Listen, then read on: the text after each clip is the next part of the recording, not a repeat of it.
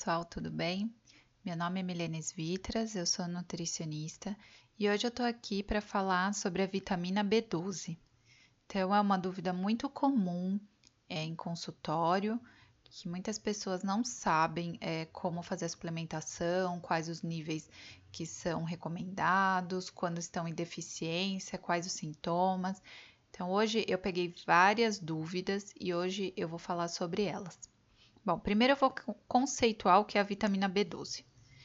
Ela é chamada de cobalamina porque ela possui um átomo de cobalto e ela apresenta cor rosa. É uma vitamina hidrossolúvel, isso quer dizer que ela é solúvel em água. Ela é produzida por bactérias, que são encontradas em praticamente todos os tecidos animais. A fonte natural da vitamina B12 na dieta humana, ela restringe-se a alimentos como leite, carne e ovos.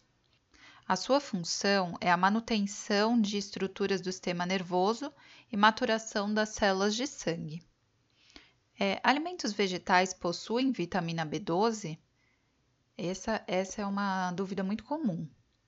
Bom, algumas algas elas possuem vitamina B12, porém não existem estudos que comprovem que a quantidade apresentada seja confiável. Um outro alimento que apresenta baixa quantidade de vitamina B12 são os cogumelos. Então, apesar de apresentar vitamina B12, a quantidade não é satisfatória. E como é realizada a absorção da vitamina B12? Bom, a absorção da vitamina B12 começa no estômago. Então, o estômago ele produz uma secreção gástrica que ajuda na liberação da vitamina B12 dos alimentos. Pessoas que fazem uso de antiácidos podem ter essa absorção reduzida. E após ser liberada no estômago, a vitamina B12, ela liga-se a uma proteína chamada fator intrínseco. O fator intrínseco, ele não é produzido caso a pessoa tenha uma doença autoimune, que chama anemia perniciosa.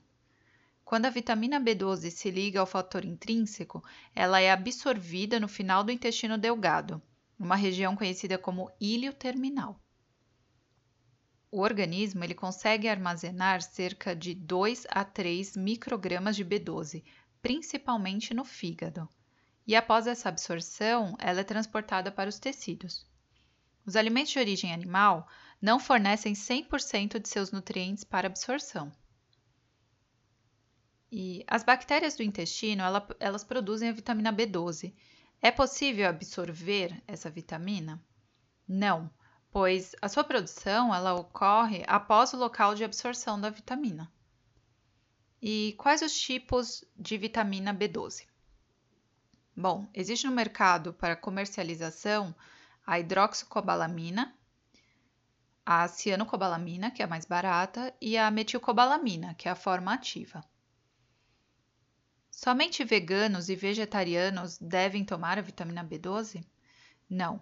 Todas as pessoas que apresentam a deficiência da vitamina B12, elas devem fazer a suplementação.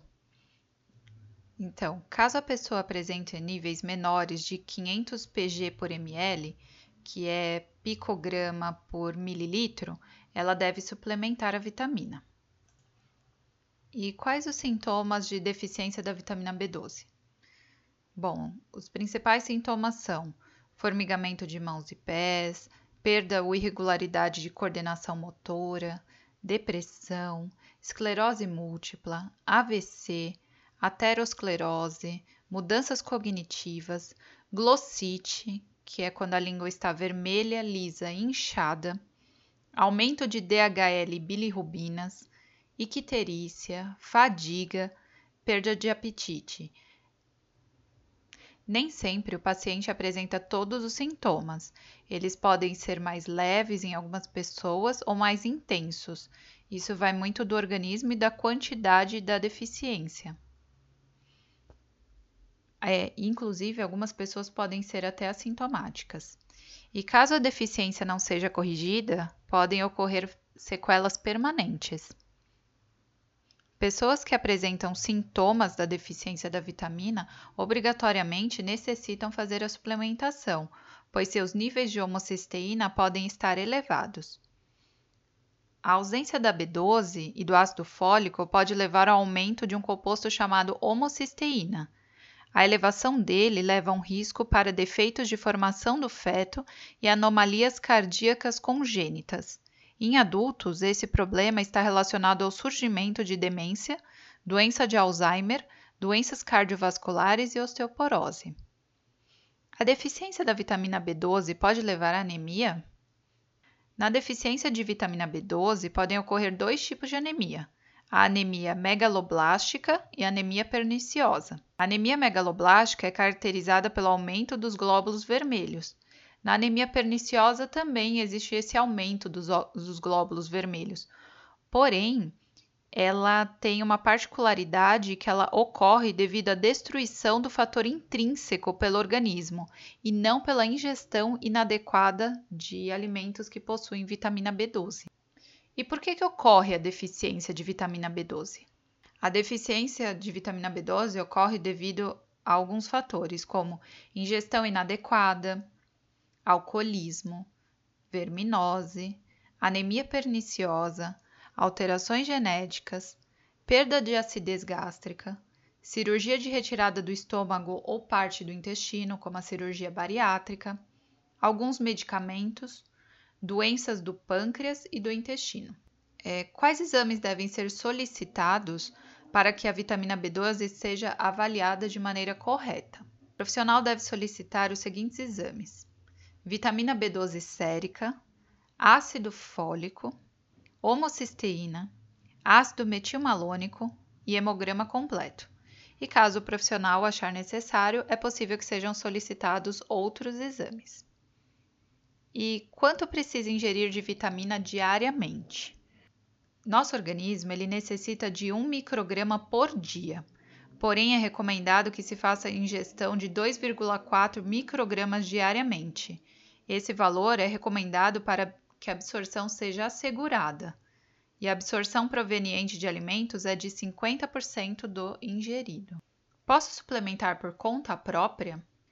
Automedicação não é recomendada, pois a vitamina B12 pode alterar os níveis de ferro e a distribuição de ácido fólico. E como eu devo suplementar a vitamina B12? A suplementação deve ser realizada de maneira individualizada, a prescrição deverá considerar os resultados dos exames laboratoriais e histórico de saúde do paciente. O profissional ele irá escolher a melhor maneira de suplementar, se será via oral, sublingual ou intramuscular. Quais são os formatos de comercialização da vitamina B12? A vitamina B12 ela pode ser encontrada nos seguintes formatos: em injeção intramuscular, sublingual, cápsulas, gotas, spray e balas. Então, aí vai muito do paciente e da quantidade que ele terá que ingerir da vitamina. E os polivitamínicos e alimentos fortificados? Bom, como já foi dito, é, eles possuem uma dose muito baixa de vitamina B12, então eles podem servir como complemento, mas não como suplementação e quais os efeitos colaterais que a vitamina B12 pode causar? Bom, o efeito colateral mais relatado pelos pacientes é o aparecimento de acne, mas isso pode ser facilmente corrigido se modificada a dose e o tipo de vitamina. Mas é preciso uma análise do profissional. Doses mais elevadas é, têm mais tendência ao surgimento de acne e muitas vezes não pode é, diminuir essa dose, pelo menos no, no início do tratamento.